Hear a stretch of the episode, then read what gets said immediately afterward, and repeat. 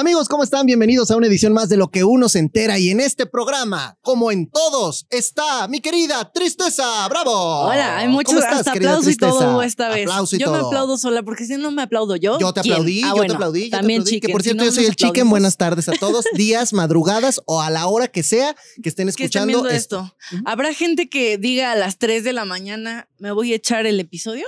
Yo creo que sí. Mira, si de repente yo cuando hago mis chicken hours hay gente que se queda 12 de la noche viendo, pues yo creo que esto que está muy bonito porque además tiene invitados, sí se queda, ¿no? Sí. Yo creo que es más, o sea, como un hábito de mañana o de noche. Yo, por ejemplo, sé que a nuestros amigos de Leyendas Legendarias, si hay gente bien clavada que si sale el episodio 3 de la mañana, 4 de la mañana, a esa hora se van a No, pero yo de repente escuchar algo que me dé miedillo en la noche ya no estaría tan, no sé, es de valientes, ¿no? Yo, bueno, yo no soy súper fan, no soy tan clavada, no me despertaría a las 4 de la mañana, pero si estoy despierta a las 4 de la mañana, sí me Bueno, a ver, es, ¿por qué cuestión de mejor nos dicen ¿no? a qué hora escuchan o ven este podcast? Sí, Escríbanos y díganos, yo esto lo estoy a las 11 de la mañana, a las En el 12, a las 3, tráfico. a las 5, lo oigo, lo veo. Y ahí mientras, mientras pretendo que estoy trabajando. Mientras cocino. Ah, bueno, porque ahora que digo cocinar, Ajá.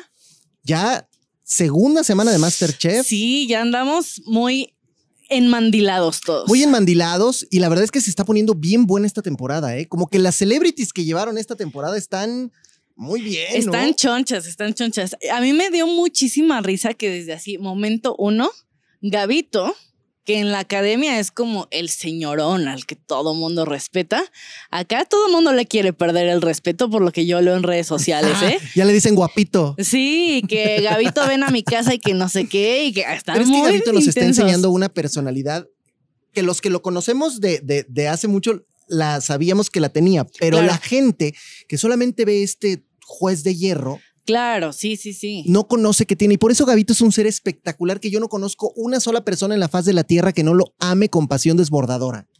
Sí, bueno, yo le que- chance, pero, o sea, pero. Sí habrá una, sí Ajá, habrá una. Pero, pero fuera de eso, muy poco. Sí, pero me da mucha risa como esto porque efectivamente, pues digo, yo no lo conozco como en persona, lo he visto aquí en la empresa un par de veces y sí es sorprendente porque lo ves como así, siempre trajeadito y bien así formalito y acá a, a todas las doñitas ya queriéndolo desvestir y no sé qué tanta cosa ponen, yo digo, ay Dios mío, pero me da mucho, oye, ¿tú hubieras entrado a Master si te invitan vas? 100% tristeza. Ok.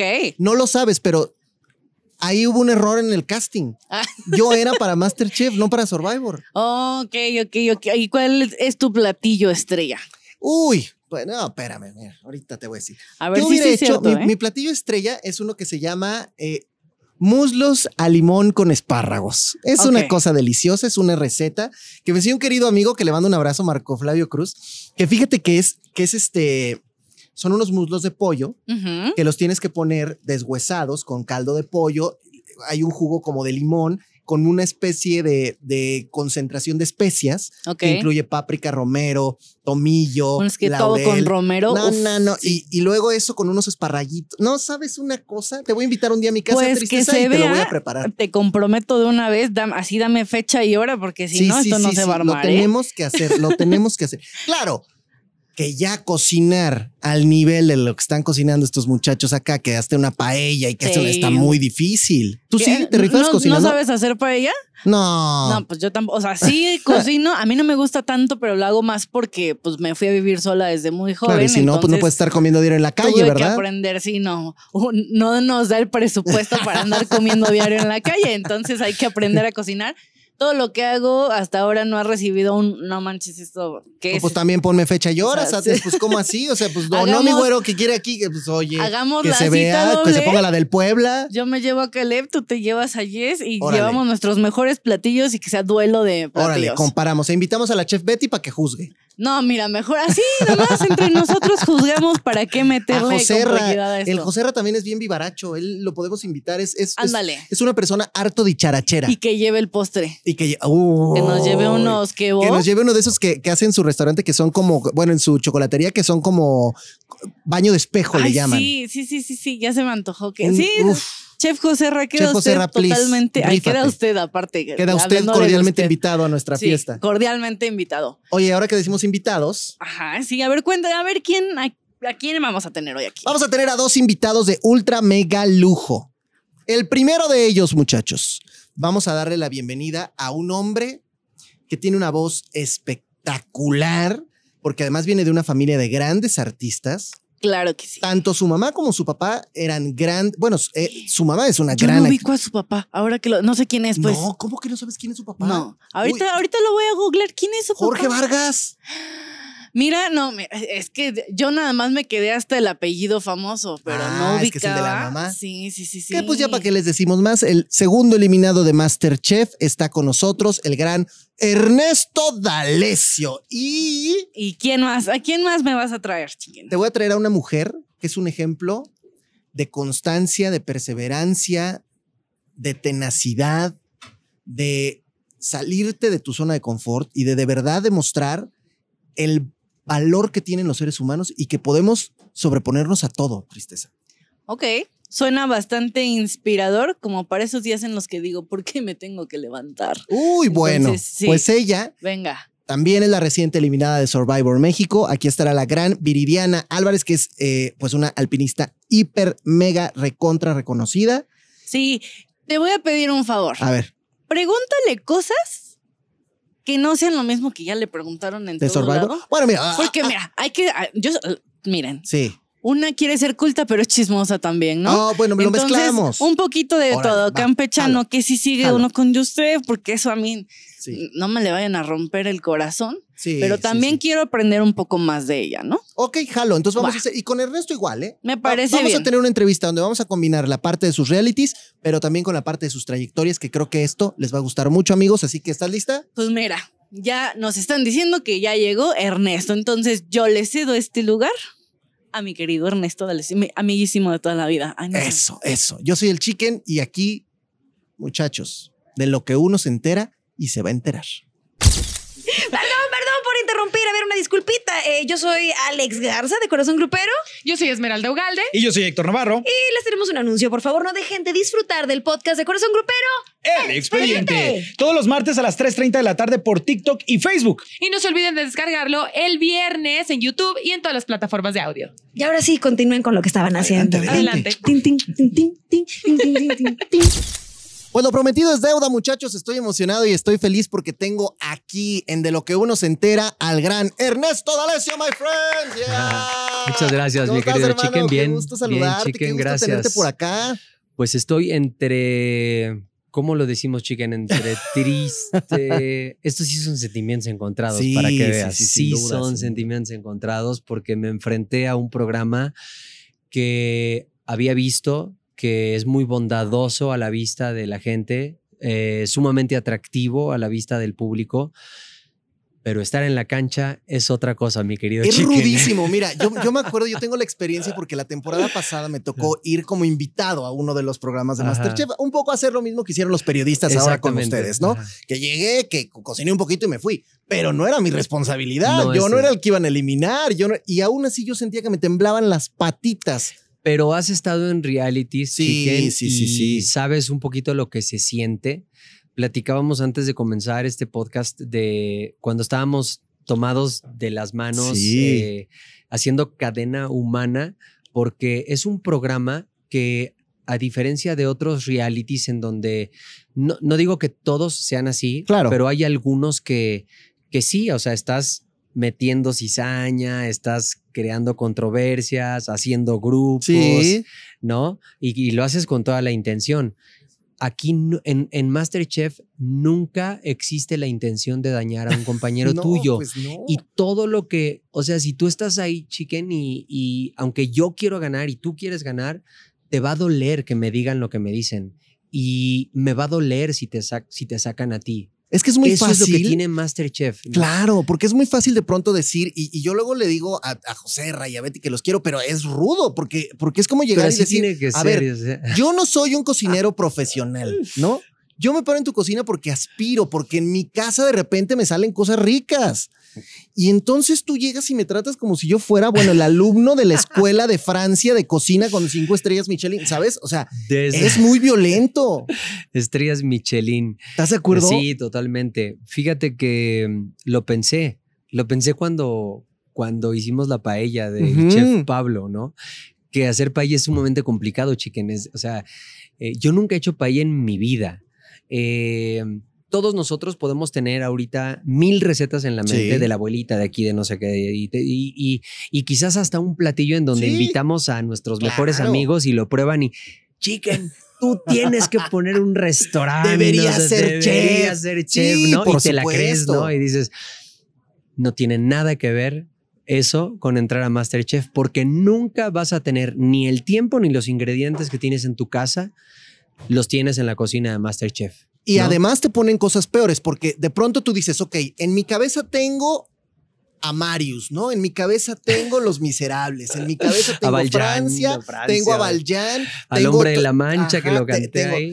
Pero, ok, lo voy a trasladar, voy a hacer muchos chocolates y de repente levanta una cajita, pero entonces hay Jerez, pero entonces hay anís ya estrella. no me hables de ese Pero Jerez entonces, porque me siento fatal, chicken. Pero, pero es muy difícil me siento porque muy mal. ni siquiera es lo que tú querías cocinar y además agrégale cosas que y luego capéate un chile, ¿no? O sea, Fíjate. en 40 minutos. Fíjate que, ah, qué momento tan duro, porque además, fíjate lo que, el contexto, ¿no? Algo representativo de, de ustedes. Entonces, cuando yo veo el, cu- cuando se habla de los miserables y Francia, el Sí, chocolate, y además claro.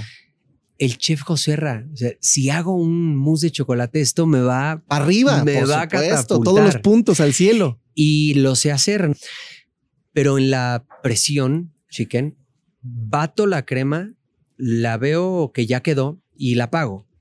Estoy haciendo el chocolate y cuando volteo, chicken, No lo veo.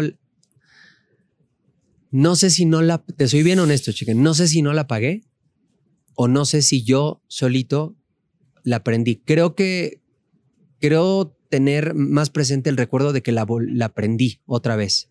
O sea, yo no estoy haciendo responsable a nadie. Yo soy Pero el ¿qué pasa responsable. en tu mente, en Se tu cabeza, cortó. en tu corazón cuando te cortó. asomas y ves que está eso cortado y que ya valió? literal que se abra un hoyo de Stranger Things y que me saque en Monterrey y me lleve a Monterrey a mi casa en este momento, Sí, por sí, favor. sí, sí, sí, sí. Así me quiero aventar por ese agujero y salir en Monterrey en este momento. Así, eso, eso pasó por mi mente, te lo digo así. Fíjate que a, mí me llama mucho la atención y me encanta ver verte saliéndote de tu zona de confort.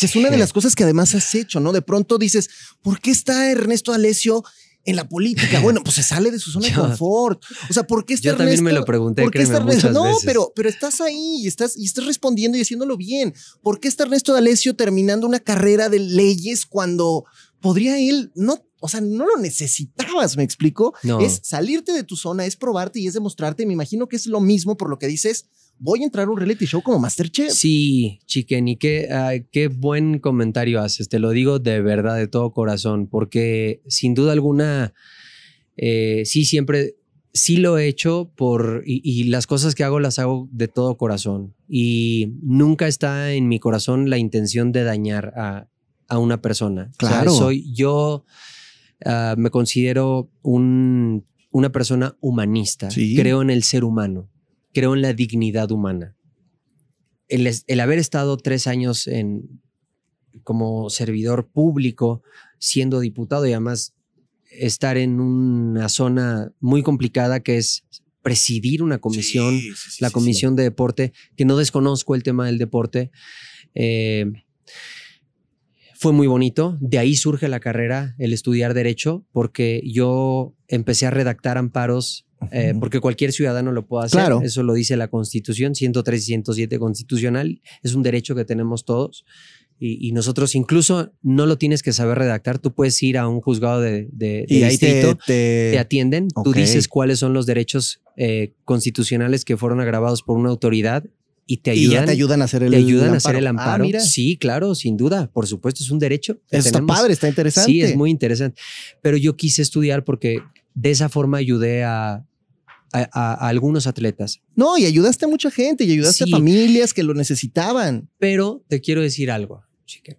Con todo el corazón Sí, en sí, la sí, mano. sí, sí. No era feliz. Ok. ¿Pero por qué? ¿Qué, qué, qué era lo que pasaba? No era feliz. Necesitabas buscar este camino en el que tú te Soy sintieras feliz cantando, chica. Entonces, eh, te dije qué buen comentario, qué buena pregunta, porque yo sí quisiera decirle a la gente que nos está escuchando, no te estoy diciendo fue eh, tiempo tirado a la basura. Por supuesto. No, pero sí descuidé un, un área que, que sé que es algo que puedo hacer, que sé hacer, que es cantar y que le, por hacer eso lo descuidé.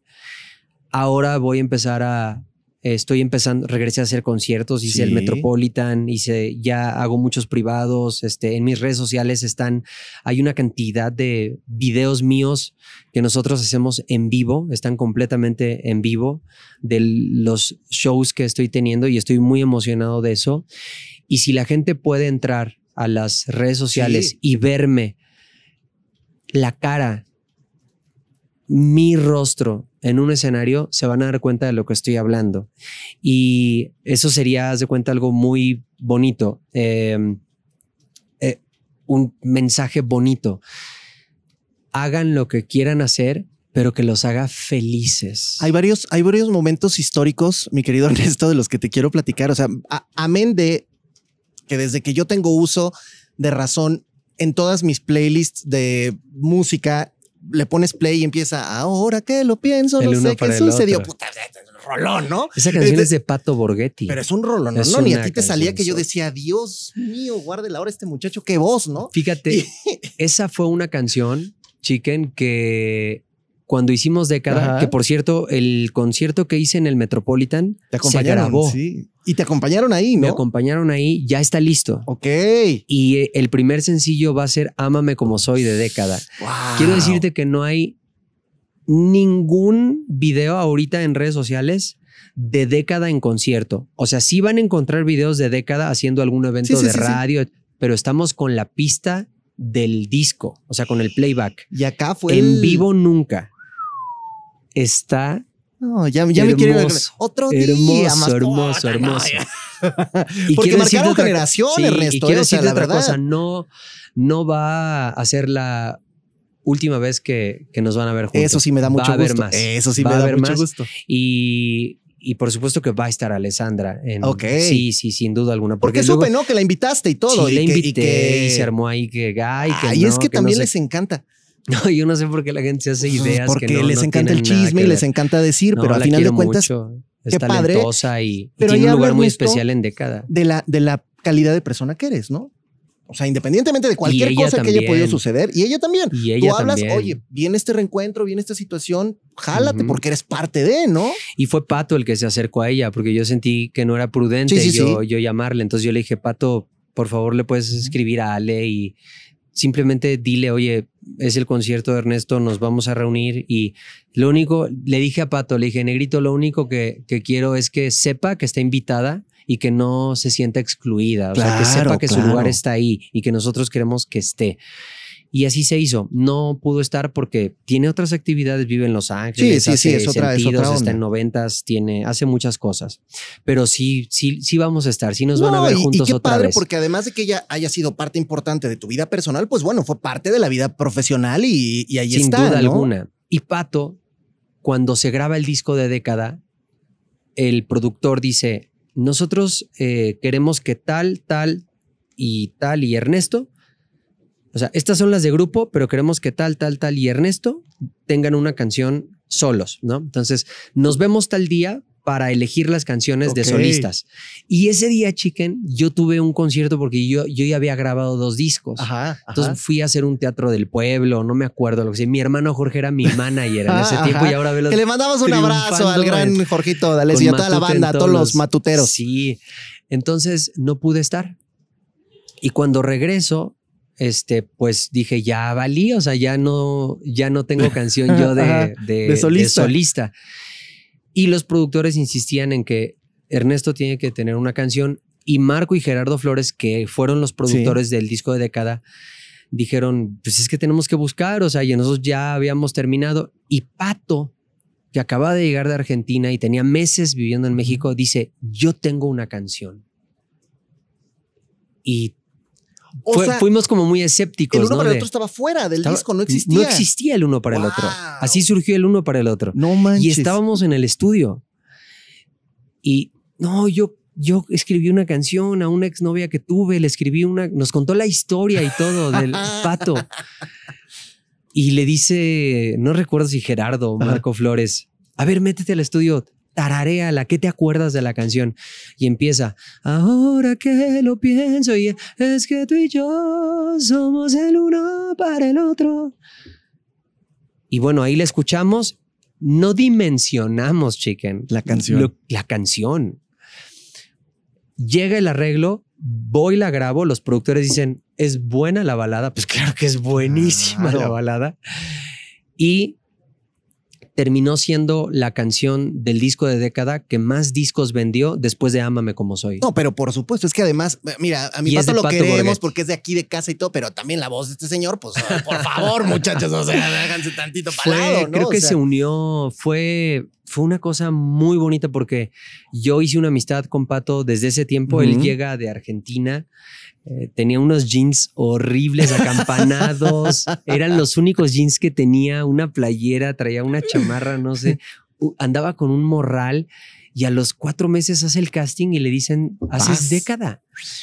Y no tenía dónde vivir. O sea, Pato, yo vivía en un departamento con mi hermano y con otros dos eh, amigos en, ahí en Avenida Toluca. Rentábamos, o sea, era un departamento chiquito, pero pues todos teníamos que apoquinarle porque no sí, teníamos. sí, sí. ¿Y a poco ahí cayó pato? Le dije, él vivía en insurgentes, pero lejísimos. y, y se iba, él empezó yendo a Televisa Ujú. y a, este, ya a grabar los foros en microbús. Y yo le dije, Negrito, quédate en mi casa, quédate en mi casa. Y se quedó en mi casa, entonces vivimos juntos un buen rato. Y ahí está la canción de El Uno para el Otro, que está cantada, por supuesto, en el disco del Metropolitan, con un arreglo. Ah, Oye, pero ¿y, va qué- y cuándo sale fantástico. eso, mi Este querido? O sea, disco, ya, mira, lo, ya, ya, lo, ya lo queremos. Ahorita, después del Metropolitan, hice un concierto en Monterrey, en un lugar muy bonito. Y en ese concierto grabé Vivir así es morir de amor. Me va, me va de Julio Iglesias. Es un arreglo, es, es un arreglo de Enrique de la Torre, pero la idea fue de mi hermano. Me dijo, Ok. hazla como flamenco Ok. y métele beat de, de antro y de repente vete a volar de Gypsy Kings y luego regresa a Me va, me va. La versión No, está pues se te vuela la cabeza. se qué te vuela la cabeza. Está Mi Gran Noche de Rafael Ajá. y hay un popurrí ahí medio salsero. Ok.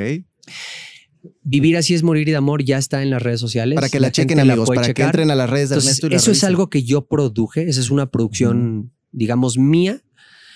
Y lo del Metropolitan, eso es otra cosa. Eso está, yo creo que a unos 15 días de salir de esta entrevista, eh, en donde el primer sencillo será Ámame como soy con década. No, pues aquí vamos a estar felices de tenerlo, de Sí, escucharlo, de recibirlo, sí, porque sí. Te, te decía yo que, que hay grandes momentos históricos en tu carrera que yo he disfrutado muchísimo.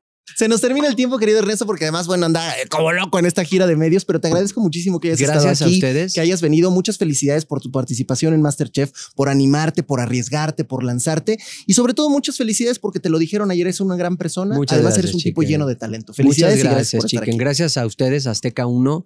Gracias a la empresa. Son una producción fantástica. Se, se los escribí ayer. No me he cansado ni me cansaré de decirlo. Son una producción de los años que tengo y he estado en buenas producciones. Lo que es Masterchef y su producción son una cosa. Se lo escribí a Leonardo, no recibí jamás una majadería, una grosería, siempre con, con calidad humana, con abrazo, con... O sea, por eso salí tan feliz y por eso estoy muy feliz aunque haya salido. Pues me da mucho gusto de verdad que además te hayas sentido así de bien, que estés contento acá en Azteca y pues muchas felicidades y que venga lo mejor. Y ahí voy a estar esperando, ¿eh? en tus redes Claro voy a estar sí. siguiendo porque Claro, y el año que entra voy a ser el Auditorio Nacional. ahí estaremos. Ya ahí lo estaremos. estaremos anunciando. Querido Ernesto, gracias. Gracias Ernesto ti, D'Alessio, esto es de lo que uno se entera. Pues sí, amigos, yo soy el Chicken y seguimos aquí en De lo que uno se entera. Lo prometido es deuda. Aquí está una de las mujeres más admirables que tiene este país. Y no nada más por lo que ustedes vieron en las junglas y en las playas y en la selva de Survivor, sino por una actividad bien bonita que hace, que ahorita nos va a platicar algo muy retador. Y aquí está la gran Viridiana Álvarez, my friend. Gracias, Mi Viri, ¿cómo estás? Contenta, platicar contigo porque estamos hablando un un, Un idioma que conocemos, ¿verdad? Que es Sí. Survivor. Oye, Veridiana, como dijera Seriani. ¿Qué tal ese señor que le cambiaba a todo el mundo los nombres, verdad? Una cosa bonita. Saludos a Seriani. Viri, ¿cómo estás? ¿Cómo te sientes? ¿Qué, ¿Qué tan fuerte ha sido este impacto de pronto de toma tu celular y vale, ¿no? O sea, entre la gente que te ama, entre que ahora estás conociendo también lo que es el hate que todos los survivors hemos conocido y hemos vivido. O sea, ¿cómo, cómo, cómo vas sintiéndote? Em, como, me siento como aterrizando apenas, ¿sabes? Como que todavía no pongo todos los pies en, en la Ajá. tierra. Y una, bueno, pues desde la salida, porque era algo que, o sea, no, este, No estaba esperado. No estaba esperado. eh, quería llegar a la, a la fusión, a la final, y luego este, después salir y ver como todo ese eh, hate, eh, o sea, contra este, los jaguares, y, era como, a ver, ¿qué está pasando, no? Este, ¿Qué me perdí? ¿Qué, reality no vi? Y, entender un poquito eso, como también este, cuando no estás ahí no lo vives. eh, y lo que se muestra también es otra cosa, porque puedes vivir 24 horas y no puedes mostrar las 24 horas Sí, no, se- de, de dos, tres tribus. la edición también tiene mucho que Tiene ver. mucho que ver. Porque la edición te va a pasar cuando te peleas, cuando Sí. tienes momentos acá, como decía Gabo, televisivos, o, o- o este, o cuando ganas un punto, ¿no? Sí. Entonces era como ver que Catalina era víctima y que nosotros éramos los que la molestábamos y, y conmigo trató como de picar muchas veces, ¿no? Como de hacerme cosquillas y a ver, eh, o al, al menos a todos estaba haciendo eso como para ver quién reaccionara. Y, y yo no tuve ninguna así como de, ni de gritos, ni de confrontamientos. El último que fue fue el que me dijo, me golpeaste y me Sí, dejaste. que que- te decía, y que "Ya Warrior... suéltame, Viridiana", Ajá, y yo con, el- y con yo la con la bola, bola en ¿no? la mano Sí. y yo, o sea, ¿cómo? no? Pero y ahí fue cuando levanté la mano, porque yo soy deportista. A mí es- Claro. ese tema deportivo me importa mucho. Sí, es sí. mi palabra, es mi nombre. Y, fue cuando le pedí a Warrior, a ver, quiero que con las imágenes tú determines si fue cierto. Si incumplí una regla, si fui agresiva, todo lo que dice este, Catalina es cierto. No, él dice no. Nosotros ya lo revisamos, no fue así. Sí, Entonces era y como, efectivamente nunca pasó, o sea, nunca pero se era demostró. como la facilidad de levantar la mano, de, de, este, pedir cámara y hablar y escupir y vomitar, todo lo que este, fuera y era como, pues, no, no, es, no, no está padre, no, no es así, ¿no? Para mí eran, no, yo no hablaba, ni aun cuando me atacaban, estaba este, eh, diciendo algo y algo que ni siquiera era cierto, mucho menos. Claro, pero cuando te vas para atrás, a ver, viene todo esto y viene toda esta experiencia y viene todo lo que, lo que va detonando. Y hay varios momentos importantes históricos en estas semanas en, en Survivor, pero yo me quiero ir antes de eso un poquito. ¿En qué momento tú, que eres una mujer, que un día dijo, ¿saben qué? Se van a la fregada con su trabajo de escritorio, Sí. ahí se ven, yo ya no quiero hacer esto porque ya me trepé a una montaña, ya vi que se ve muy bonito el cielo y ahora quiero verlos todos? Decides a ver, espérenme porque me hablaron de esto y quiero intentarlo, quiero probarlo. ¿Por qué? Em, me gustan los retos, así tal cual. Y tenía también otra percepción como de lo que es realmente Survivor, ¿no? Ajá. Yo decía, yo me hacía literal con el cuchillo en la mano, cazando este, y así como muy, muy ese tema, ¿no? Sin ver la parte del reality. Sí. Y entonces, bueno, fue como, ok, este, eh, bueno, vamos a, vamos a ver esta, la verdad Ajá. es que me llamaba la atención, era la primera vez que yo participo en un reality, no sabía las dinámicas, no sabía sí, sí, sí, cómo se maneja, y, mm, y era un reto diferente al de montañas. Al que, Sí. al que ya había hecho, ¿no? Al Everest y a todos estos, este, eh, y dije, bueno, son dos, tres meses, ¿por qué no me pudiera ayudar el dinero, por ejemplo, para financiar la- el reto que tengo de las siguientes montañas? Entonces era como, vamos a ver si puedo, ¿no? Y, y a mí el de voy a ver si puedo, ese me, me llama y pues ahí voy, ahí voy este, a conocer una nueva dinámica que son los realities. Y te encuentras con 20 locos ahí, y te encuentras con un rollo de, de que de repente estás dormido y sientes una cámara aquí y de Sí. repente eh, eh, las dinámicas son pues muy distintas a lo que a lo mejor conocías. ¿Qué tanto te fuiste adaptando fácil a todo esto y qué tan diferente puede ser a un reto donde tú lo dijiste varias veces? A ver, en este reto tú sabías que estabas controlada y estabas salvada y que lo peor que te podía pasar era que te Sí. torcieras un pie. Sí, sí, que no moría. En esa eliminación ajá, no mueres. ajá. Pero en, la, pero en la vida real, cuando tú te subes a una montaña como el Everest, sabes que ahí pues no hay una cámara más que la GoPro que tú te llevaste y ahí puedes perder la Sí, vida. Sí. Pero ¿qué tanto entonces influye la cuestión emocional, mental, psicológica en un lugar como Survivor? Todo. Es, es 99% mente, 1% es este, parte física. Eh, porque hasta los juegos físicos, en, en esta tienes que tener esa, ese control. Sí, y- mental. Mental. eh. Entonces, eh, sí lo viví de una manera diferente, el, el tema mental de una expedición a Survivor. ¿Por qué? Porque para mí subir las montañas es una pasión. Claro. Eh, cuando estoy ahí, cuando estoy en la montaña, se me pone la piel chinita, este, siento que estoy en un lugar que pertenezco, que tengo un sentido de vida, que este, es donde dicen que la pasión es cuando estás haciendo algo y sin motivo alguno tu corazón se acelera. Ah, qué bonito. Esa es la pasión. Y para mí estar en las montañas es eso. Y Survivor no. No, Survivor es enfrenta a tus demonios. Ajá, exacto. Entonces ¿No? Survivor no, es así como, es, ah, esto, esto que estoy haciendo aquí es pasión. Realmente hay otros objetivos. Ujú. Y cuando pierdes tus objetivos, se pierde el sentido y se pierde esa motivación. Entonces, por eso hay muchas personas que decían, ya no quiero estar aquí, eh, porque cuando ya no le encuentras sentido, dices, ¿qué estoy haciendo? ¿Por qué hago esto? Sí. Y, y entender esa parte también, decir, ok, a ver, bueno, es un reto diferente, eh, para mí Survivor, ahora ya estoy aquí, ahora hay que ganarlo. y, Claro, y mi claro. objetivo de verdad sí era así como ganar, Ganar. y demostrar y hacer y... y mm, y no fue así, obviamente estamos hablando el día de hoy. Pero bueno, a ver, a ver, pero el papel es muy digno, creo. Creo que es un papel, tú lo acabas de decir, estábamos viendo ahorita los porcentajes de efectividad y salvo Naomi, que además le tocaba pasar más veces, entonces tenía más chance para subir la efectividad, cierto. ¿verdad?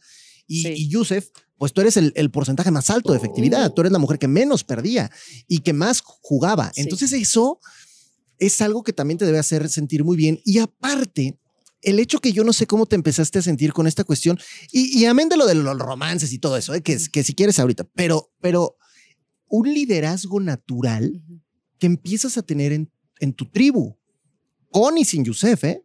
O sea, que las chicas, primero Sadi y, y Cintia, luego solo Cintia, pero luego también los demás, empiezan a verte a ti como, como Sí. una líder natural. ¿Cómo, ¿Cómo te sentías con eso? Eso fue muy lindo, ¿sabes? Como esta, me ha tocado ser líder de expedición. En el Everest fui líder de expedición de un grupo internacional, Ok. donde no me conocían y no los conocía y fue como armar esa confianza, pero con una autoridad. O sea, yo ya tenía ese título. Y llegar acá, donde no tienes un título, No. nadie te asigna, que fue también una diferencia de la, de la sí, porque la en temporada esta. pasada hubo Había capitanes. Y acá Que luego no. no. te creas, era peor porque también era de Rocken al capitán. Era, Sí, claro, y no. pasó. Es- y acá fue como de, para mí, en esa manera como natural de, de proteger y de, de apoyar y de era hacerlo. Y, y fue muy lindo construir eso con, en su momento con Sadie, con Cintia, eh, con todos los jaguares. Y luego ya llega Yus y es como otra dinámica, ¿no? Este, en cuestión de, de liderazgo. Pero mm, definitivamente ese es como un experimento social, ¿sabes? Survivor es un experimento social. Totalmente.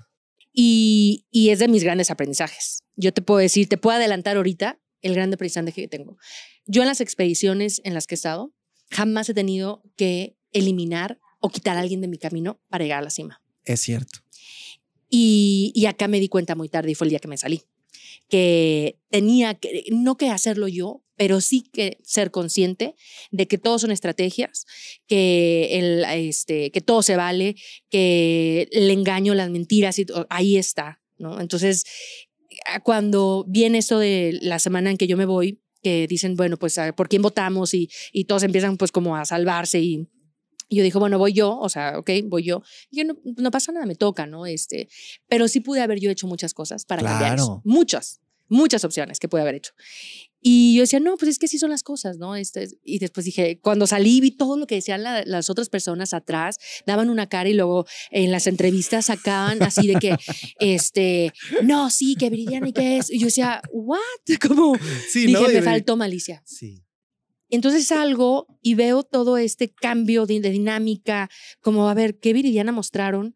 Que ahora, este, eh, y los comentarios así de, es que desde que estaba con Yusef cambió y que yo, pero yo no cambié, ¿sabes? Yo me sigo sintiendo la misma persona. Y, y quizá hasta al contrario, encontraste una persona con la que te sentiste bien y con la que pudiste con- hacer un buen equipo. Y, y fue como, y luego estás eh, como en un lugar tan vulnerable, eh, donde sí me este, platicaba mucho con Cintia, con todos, tenía muy buena relación con todos. Y, y llega Yus y esta parte como el de compartir muchas cosas, ¿no? Desde el deporte, desde todo este tema eh, de metas, sueños, y, y era como algo padre, ¿no? Algo diferente a lo que, a la dinámica que había estado viviendo con los demás. Y, y yo de verdad lo que vi, o sea, al menos lo que él nos mostraba, eh, que nos mostró, no nos mostraba, que él nos mostró, es esta parte de persona que se preocupa por otro, que de una manera auténtica, ¿no? Este, y sí, de repente me da como, eh, te soy sincera, como un poquito de pff, desánimo ver cómo eh, el reality muestra a una persona. Porque nada más es, o sea, estamos, es, es él, pero nada más muestra ciertas cosas. ¿Tú crees que él no tiene ni idea de lo que está pensando la gente de él acá afuera? Oh, yo creo que... O sea, él está pensando que va a ser como en Exatlón, que va a salir y va a ser el ídolo de México. No creo, porque ese hate lo tiene desde adentro. Ajá. Y claro, yo es lo que yo digo, o sea, a ver, son tantas personas que van por una, un premio y que Yusef desde la semana uno es número uno. En estadísticas es Sí. número uno. Hasta la semana este, 12 que estamos ahorita es número uno. Entonces, obviamente, eso genera envidias, eso genera este, eh, muchas cosas en, en los participantes. Y que se vuelven el que le corten la cabeza, porque si es el rey, o sea, hay que, En- hay que tumbarlo.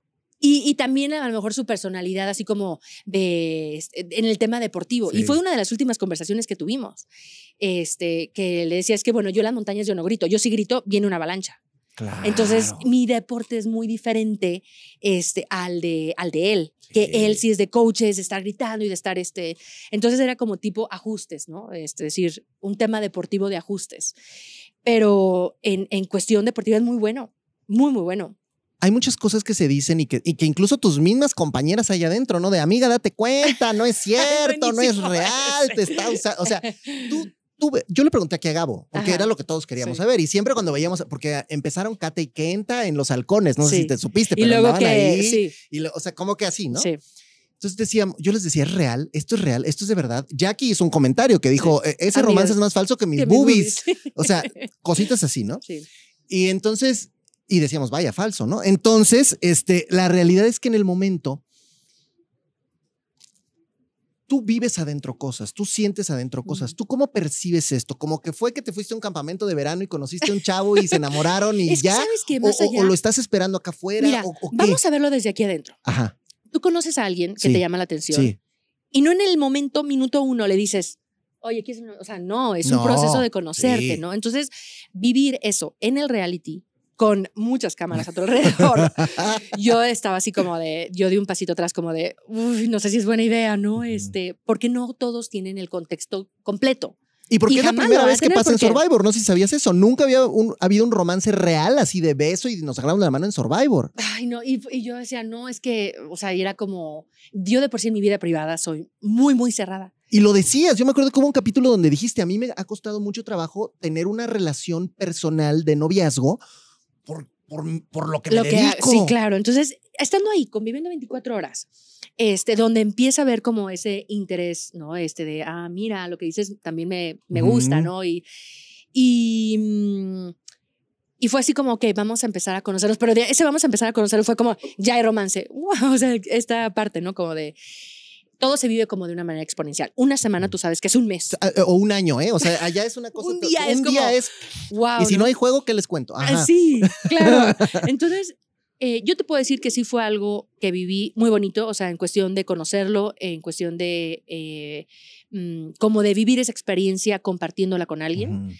Y aprendí mucho, él también tenía esta parte como de, este, de, de, de metas y ser campeón nacional de judo y como toda su, su experiencia y era, este, me llamaba la atención, ¿no? Eh, Y luego ver que eh, era alguien que se preocupaba por los demás y mm, entonces fue- se fue como armando, ¿no? Se Y fue... tiene su lado chistoso, porque eso no lo vieron, pero yo que conozco a Yus de, de, de Exatlón y esto, luego se avienta unos comentarios que sí te ríes. O sea, tiene, tiene esta, esta partecita simpática. Que no lo muestran, por ejemplo. No, muestran, muestran un, un nada más gritando o este, peleando cuando lo confrontan, cuando está enojado y quiere... Y entonces eso la gente dice es incongruente. Claro, entonces Porque entonces dice- dices, ¿cómo vienes a decir espíritu Ajá. deportivo y, y psicología exacto, deportiva y no sé qué? Y robas. O cómo vienes a decir tranquilo y le gritas, Viridiana, a mi derecha. Entonces, ¿sabes? O Eso de sea, mi derecho fue buenísimo. Aparte, pues, o sea, yo es de como, este, o sea, el- yo en las competencias, si tú veías, yo también gritaba muchísimo. sí. Pero se acaba la competencia y para mí se acababa el grito. Entonces, es, y él quedaba con la adrenalina y que, pero por, por esa, competi- eh, al- tiene él un grado muy alto de competitividad que se ocupa para ser un campeón. Tú Por no supuesto, puedes llegar a ser un campeón en algo este, si no tienes ese grado de competitividad. A ver, dicen las malas lenguas, porque la gente es lo que quiere, que la próxima temporada de Survivor sea como un mix entre el, como un All-Star, ¿no? Como Ajá. entre primera, segunda y tercera temporada. ¿Tú regresarías? Mira, estando ahí, eh, este, alguien me lo preguntó, de hecho, Jus me lo pregunta, y le dije, ay, no, tengo proyectos, mira, tengo proyectos de irme a la Antártida, este, Alaska, expediciones de primer montañas, de ascensos, de... Y digo, ay, no sé si yo creo que esto ya vi- vivido una vez, bye, ¿no? Pero ahorita con ese sentimiento como de así, no, voy por la revancha. Claro, ¿no? te quedó el gusanito. Todo pudiera suceder, pero todo pudiera suceder y, y, y no sé, la verdad es que no sé, porque también... eh, vamos a ver. Vamos a ver, Vamos a ver. vamos a ver. Oye, y el otro dice que quiere subir montañas también y que quiere Sí, ir. que quiere ir ¿Sí al lo- Everest. ¿Sí lo vas a esperar y, lo, y vas a estar ahí y ayudándolo y todo? O, o es igual, va a salir y le vas a decir, bueno, a ver, vemos, chavo, vamos a conocernos bien afuera? Sí, yo creo que va a ser como un vemos, ¿no? Esta parte de... O como dijo Mira, Cuchao, ya cortaron, ¿viste? que me encantó David, lo amé, lo amé, porque David, escucha, te pasa. sí, sí, no, esas cosas no se dicen, esas cosas no se dicen. Mira, nada está escrito. Nada. Ni estando aquí en la vida real, con una- cuando empiezas a andar con alguien, lo tienes certero, ¿sabes? Es como, este, entonces eh, va a ser una dinámica muy diferente saliendo, obviamente, porque ahí tenemos que estar ahí. no era así como de ya claro, me voy, claro. me- ya me caíste mal y ya me voy, ¿no? Y, y en lo que yo pueda ayudarlo, este, lo va a ayudar en, en esa parte como de eh, si quieres subir una montaña, eh, este, sin problema, ¿no? Creo que todos cuando empezó la temporada dijimos, wow, qué admiración, wow, qué privilegio, wow, qué padre que una chica como Viri pueda estar aquí. Pero muy pocos entendemos qué es estar en las montañas. ¿De qué se trata? ¿Qué es? Porque dices, ah, es que ella escala montañas y ha sido la primera mexicana y ha sido la primera mujer y ha sido la... pri-". Pero es como, me acuerdo un poco cuando Paola Longoria empezaba a ganar en el racquetball. Y que todos decíamos, wow, es que la mexicana, o Lorena Ochoa en el golf, o Ana Guevara, ¿no? Estas grandes mujeres. Y que decíamos, wow, es que sí le vamos, pero no entendemos un carajo de su deporte, no Sí. sabemos qué hace, no sabemos cómo es, hasta Sí. que ya tiene que venir a explicarnos, ¿Qué a adoctrinarnos y a entender. Me imagino que te pasa esta sensación, que mucha gente es como, te admiramos muchísimo, pero no Pero- entendemos pero bien ¿qué qué es lo que estás haciendo. ¿no? Y cómo se Ajá, come. y Y, vi la película, ajá, ¿no? Y los se mueren. Y, Y, entonces, y entonces subes y te agarras de una cuerda y traes zapatos o qué haces y duran tres días y qué comen y llevas la mochila. O sea, todo esto creo que es parte de, de, de un primer momento de que una mujer como tú, mexicana y además siendo la única que ha tenido estos grandes logros, pues tienes que empezar como a evangelizar a la gente en esto, ¿no? Sí, y me encanta, de verdad que, que las personas conozcan lo que es el montañismo. En México tenemos grandes volcanes como el Pico Orizaba, que tiene 5.636 metros. Comparado, es la altura del campamento base del Everest. ¿no? O sea, o sea, no es tan alto, pero ya es un volcán importante. Y, mm, y es una cultura muy pequeña, no, no es tan conocida como en Europa o como en otros lados.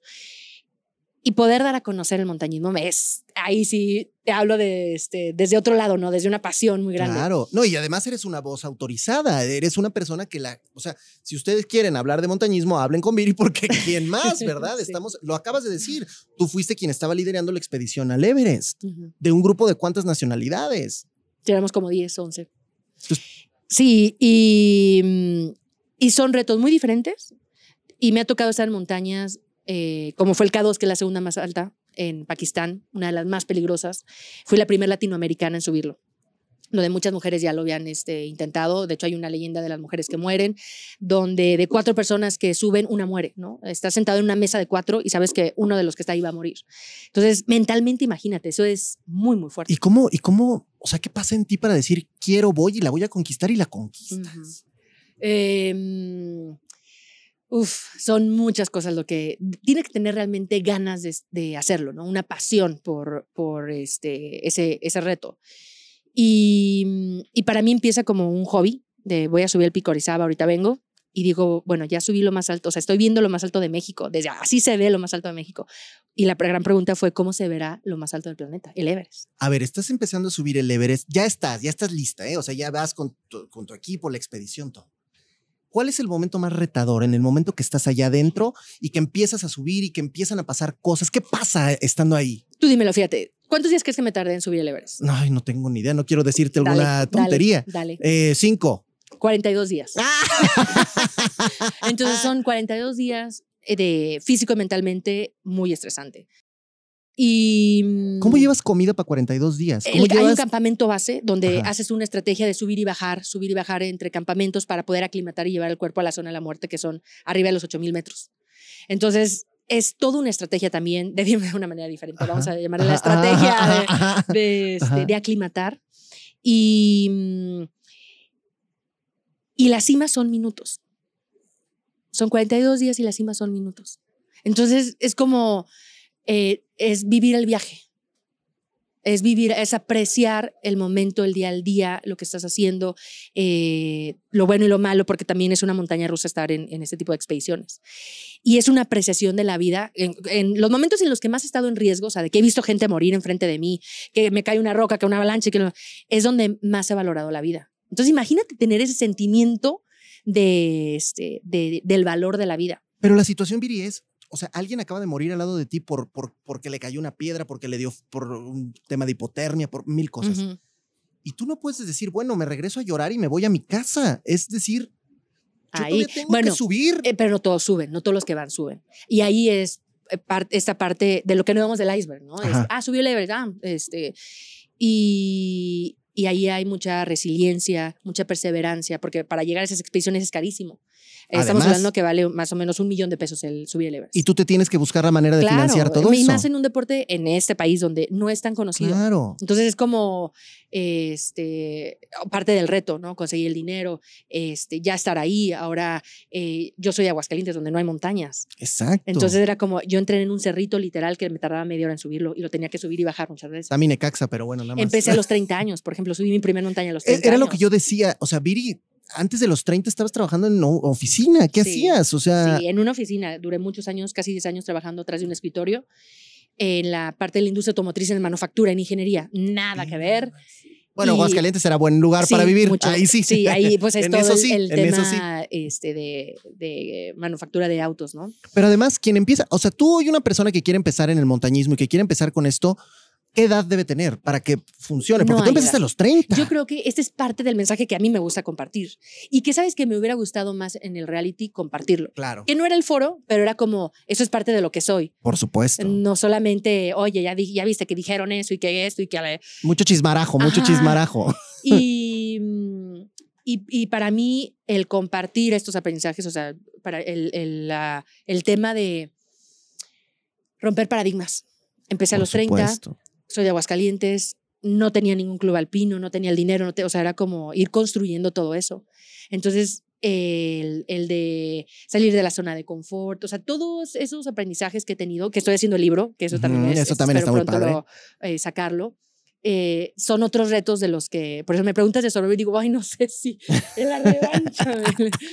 Pero te soy sincera, sí siento esa espinita como decir, claro, o sea, este, lo hubiera hecho así, o hubiera hecho esto otro, porque yo creo que todavía está vivo, porque está todavía. eh, Yo creo que ya cuando se termine va a ser algo como cerrar ese capítulo totalmente, ¿no? Me, me quedó la duda porque dices, mucha gente va, pero no todos, lo su- no todos suben la montaña. O sea, hay gente que es como un equipo que va simplemente como para estar dando apoyo Eh, sí, pero también hay gente que va y lo intenta y no puede. y, y se queda por ahí esperando Sí. a que los que suban y ya todos bajamos Baja y dice, no, yo esto no es para mí, o no sube, o cansancio, o, este, o la mente le traiciona. ¿Te ha o- pasado? Decir, mí- voy a la mitad o voy Mira, ya casi y es me algo rindo. también parte de lo que eh, me siento muy bendecida por las montañas, que en todas las montañas en las que he estado he hecho cima, a excepción de una que fue de Aulaguí el año pasado, donde eh, la intenté dos veces por el hecho de que en la primera expedición nos eh, evacuaron en el helicóptero por COVID. Todos teníamos COVID. A ¿Cómo? 6 mil, y me- no, ya estábamos a 7 mil metros. Y sintiéndose la fregada, además. Y, y muchos de la expedición ya tenían, este, estaban contagiados y tenían este, COVID, entonces no se evacúan.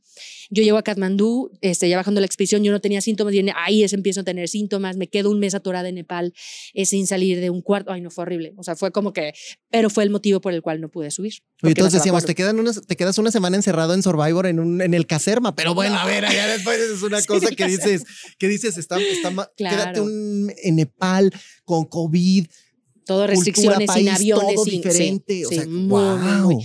Y, y gracias a Dios físico, o sea, este, de salud bien, pero es la única vez que me ha tocado no subir. En el K2, en todas las demás, en Anapurna fui la primera mexicana, ahí de tres que suben, uno no baja. Eso fue también el año pasado. No pude subir. O sea, en, en, en esa parte como de, de, de ¿no? Por eso, por lo de COVID. Y en todas las demás he podido. Entonces es como... eh, Sí, en la que no subiste no fue por ti, no, fue No. porque tú dijeras, ya no puedo, entonces, me no rindo. He tenido, no he tenido como eso de, como esta vez, de Survivor, así como de, pues no subiste, no llegaste a la cima. Pero luego también la cima, ¿cuál es la cima? Para mí el éxito de la expedición es regresar, no es la cima, es regresar, regresar con vida. Entonces, ahorita es como ver Survivor, digo, ok, no llegué, a la- no llegué a la cima como tal, que es esta parte de ganar, ¿no? Eh, pero, o sea, est- estoy aquí y lo que no te mata te hace más fuerte. Y esa experiencia no la cambio, eso sí, eso sí, esa experiencia no la cambio, ya está hecha, me lleva muchas cosas, eh, ahora ponerlas en práctica, ¿no? Y que puede ser un gran catalizador porque de pronto tú ves ahora cómo revientan tus redes sociales, cómo crecen, cómo la gente está, porque al final esto es lo que da la exposición de la televisión. Hoy la gente sabe que eres una gran competidora de Survivor, pero ojalá hoy la gente que siga Viri también empiece a entender a lo que ella se dedica, lo que ella hace, que nos lo compartas más a través de tus redes sociales y Todo el entonces ahí sí, ¿no? Eso que me encanta. y entonces ahí sí, que esta experiencia que, que masificó un poco tu, tu, tu, tu persona, pues ayude para que todos empezamos a entender y empecemos a, a- a llenarnos de todo esto que te apasiona tanto como, como que es a lo que te dedicas, ¿no? Ujú. Sí. Ay, no, y me fascina. De verdad, a mí me cambia, de hecho, lo puedo sentir. Hablando del reality, hablando de las montañas, cómo cambia mi mirada. Claro, claro. Yo creo que es, pues es una este, pasión. Y la transmites, ¿eh? o sea, yo nomás aquí porque ya me dicen que tienes que ir a 32 entrevistas más, pero yo ya me quiero quedar más tiempo hablando y que me platiques y cómo es subir y qué pasa y qué sientes. Y cuando dices son minutos arriba, pero ¿qué, qué ves? O sea, ¿cómo- qué- a ver, estás en la... Nada más dime esto porque ya, cuando llegas a la cima del Everest, ¿cuántos minutos estuviste arriba? Estuve, en la cima, sí. fíjate, es- hice mucho más tiempo de lo que se acostumbra, pero porque yo como líder, de tú como líder de expedición, no vas hasta enfrente, Ok. vas hasta atrás para poder ver a todos. ok. Y ese es un cambio muy grande del, del liderazgo. El líder no va adelante, va hasta atrás. Entonces yo llego hasta, hasta el final y me tengo que esperar, bueno, no me tengo, decido esperarme a que todos bajen para Para continuar. ir atrás. Entonces yo estaba muy feliz ahí, este, en la- dije, pues me estuve como media hora, no, estuve como hora y media. ¿Y qué ves? Es, uf, una... Imagínate, estás viendo, estás en lo más alto del No planeta. manches. Estás en lo más alto del planeta. Y yo decía, wow, estoy, lo- o sea, estoy en un lugar donde muy pocas personas en la historia han tocado. ¿Y a qué temperatura estás ahí arriba? Eh, esa noche nos tocó a menos 30 grados. No, menos 40, eran menos 40 grados. Te Sí, menos pasas. 40. Entonces era como, este, eh, físicamente es un reto muy Y la grande. presión, porque no puedes respirar igual. o Es sea, un paso y, eh, y no puedes respirar. Y, eh, pero lo que, o sea, en, como esa balanza de todo el costo que, porque todo tiene un costo. Eh, todo el costo que tuve que pagar por Everest está bien pagado por lo que viví, a pesar de que regresé toda destrozada, ¿no? Este, y con riesgo de muerte y todo, eh, vale la pena. Yo siempre les digo, vale la pena soñar y esforzarse por lo que, por lo que quieres. Y otro de los aprendizajes que también, este, como de que el, del hubieras, yo creo que hay que arrepentirnos de lo que este, no hicimos, no de lo que hicimos. Y esto para mí es Survivor. Que hubieran muchas cosas diferentes, las pude haber hecho. Y, y ni modo así fue, las Claro. hubiera hecho diferente. En ese tema de estrategia, ¿no? Pero yo creo que me hubiera arrepentido más el haber dicho que no y, y pensar en qué hubiera pasado si hubiera ido. Sí, Eso. Y de acuerdo. de todo lo que no hacen. No de lo que hacen mal, de lo que no hacen. Ese es el fracaso. El fracaso es no intentarlo. Este, y para mí es esto. Pues esa es la reflexión con la que yo quiero que nos quedemos, mi Viri. Te agradezco muchísimo. De verdad, qué rico es platicar contigo. Qué padre tenerte acá.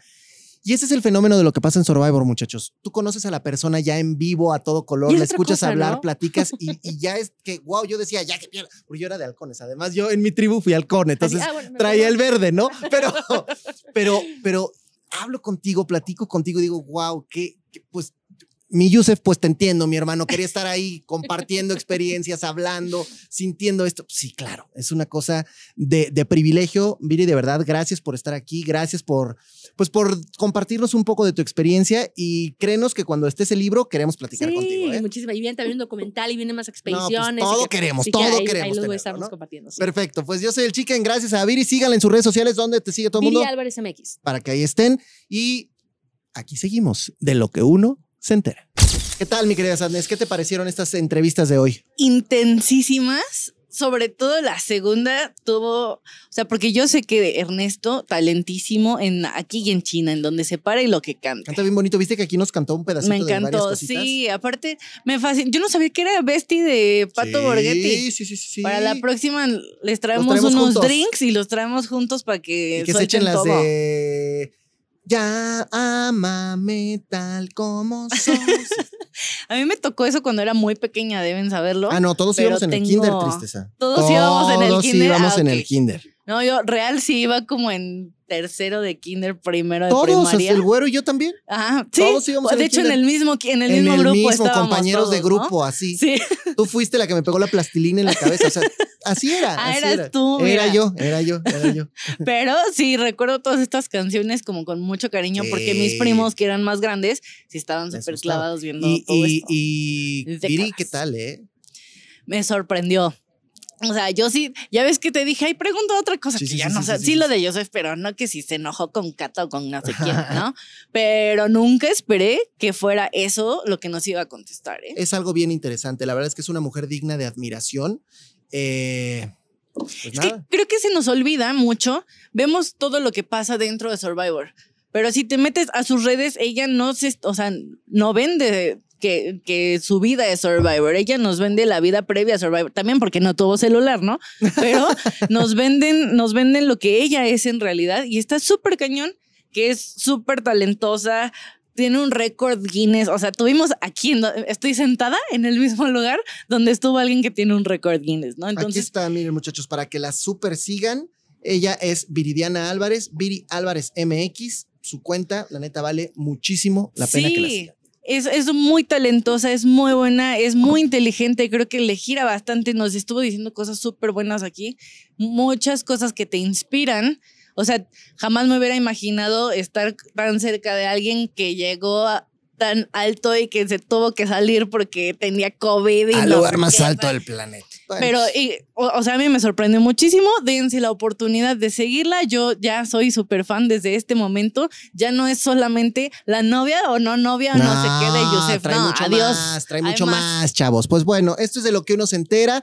Nos vamos la próxima semana, pues tendremos grandes invitados también, ya lo saben, no se pierdan los realities porque vean las grandes personalidades que trabajan en estos reality shows. Así es.